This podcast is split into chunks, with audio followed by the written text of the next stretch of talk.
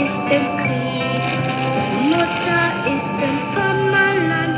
Pommerland ist abgebrannt.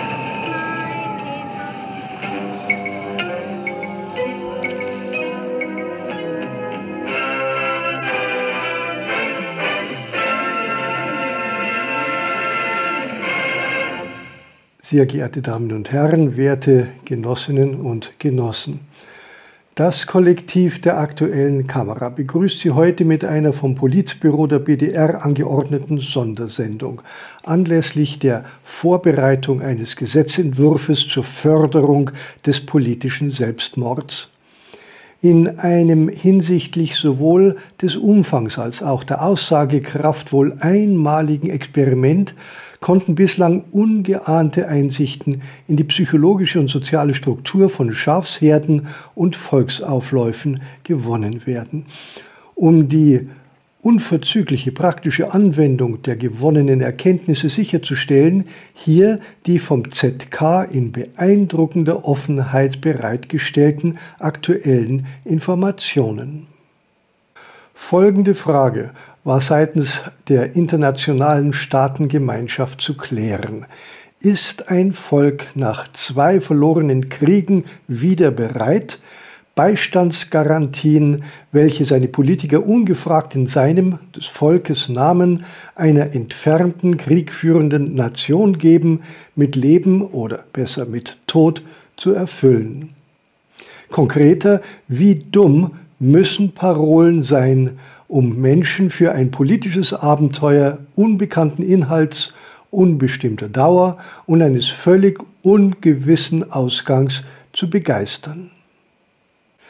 Mit der konkreten Durchführung des Experiments wurde ein Verbund amerikanischer Elite-Universitäten unter wissenschaftlicher Leitung des bekannten Psychopathologen John F. Heldenwang betraut. Die Wahl des Experimentortes fiel auf Deutschland, da dieses Land derzeit ohnehin auf den Relegationsplätzen der PISA-Studie gegen den Abstieg kämpft. Die Versuchsdurchführung war von frappierender Einfachheit und stellt sich folgendermaßen dar. In den frühen Morgenstunden des 26. November 2023 wurde durch einen eingeweihten Mitarbeiter der Staatssicherheit ein unauffälliger Briefumschlag unter der Garderobentür der staatlichen Schrottsammelstelle des VEB Korrektiv durchgeschoben. Der im üblichen Gebrauchsdeutsch einer renommierten Berliner Bildungsinstitution verfasste Text des Briefes lautete 25. Januar 23 Treffen nichtsozialistischer Faschisten rechtsextrem. Entfernung zu Rewe Großmarkt 16 Kilometer. Entfernung zu evangelischem Pfarrbüro 9 Kilometer. Entfernung zu Wansevilla 14 Kilometer. Teilnehmerzahl ca. 30 zuzüglich der im Keller versteckten Leichen. Kampfmittel. Tischdecken, Messer, Gabeln, nicht vegane Speisen. Thema der Tagung laut Observation durch Lippenleser, es war von Deportationen und Millionen die Rede, kann aber auch Desorganisation und Mülltonne geheißen haben. Weiß nicht genau. Soweit das von der Versuchsleitung als Köder ins deutsche Volk gestreute Gerücht. Um ganz sicher zu gehen, dass Bürger handelsüblicher Intelligenz den Vorgang auch wirklich als Schrott und die den Essensteilnehmern in den Mund gelegten angeblichen rechtsextremen Äußerungen als Fake News erkennen konnten, wurde dem korrektiv zugespielten Schreiben die Titelseite eines Interviews des Genossen Olaf Scholz über die in Wahrheit regierungsseits geplanten Massendeportationen beigefügt. Von da an nahm der Versuch folgenden, von der Versuchsleitung nicht mehr weiter zu beeinflussenden Verlauf.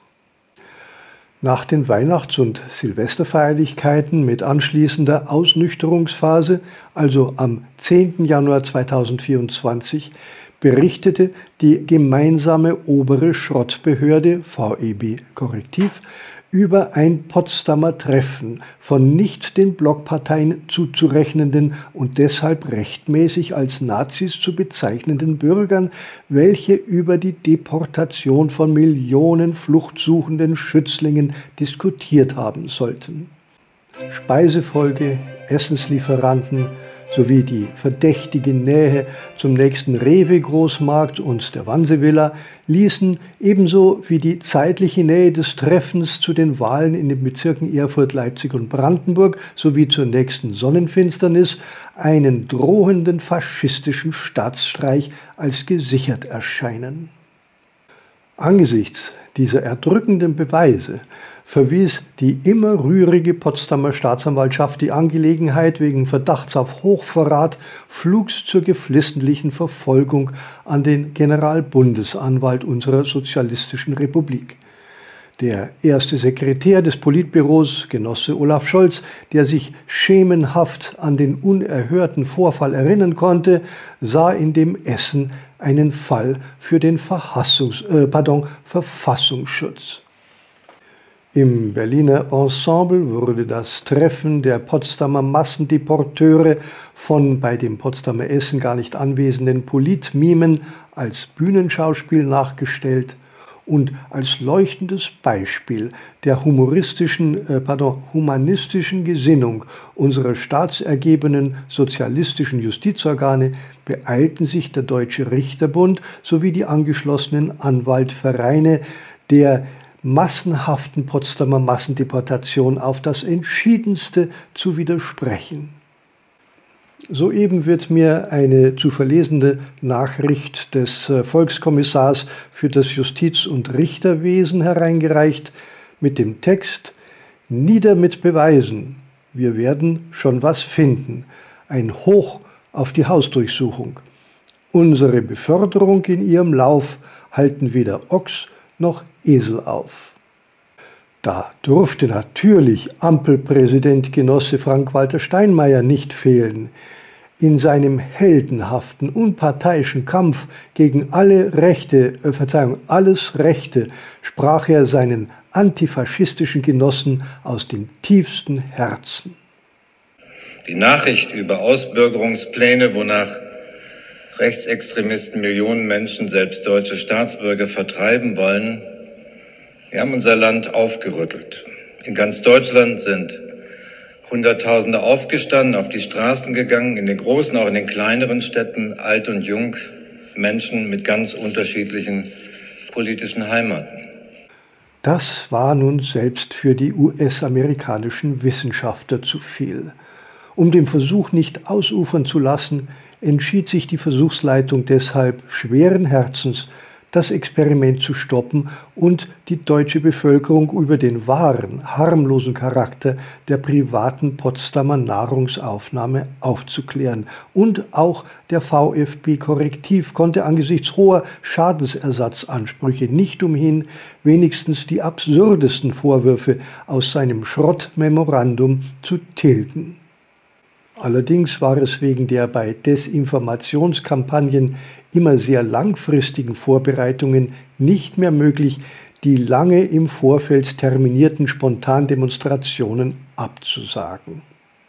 Und so strömten in den darauffolgenden drei Wochen Zehntausende Genossen auf die zugewiesenen Straßen und Plätze, um dort gegen ähm, etwas zu demonstrieren.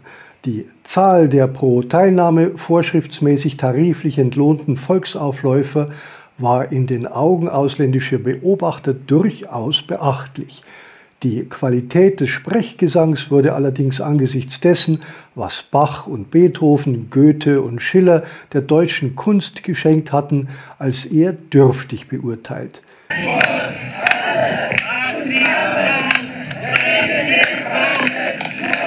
Die Regierung versprach umgehend hier nachzubessern. Alles in allem zeigten sich die US-Forscher vom Ausgang des Experiments beeindruckt.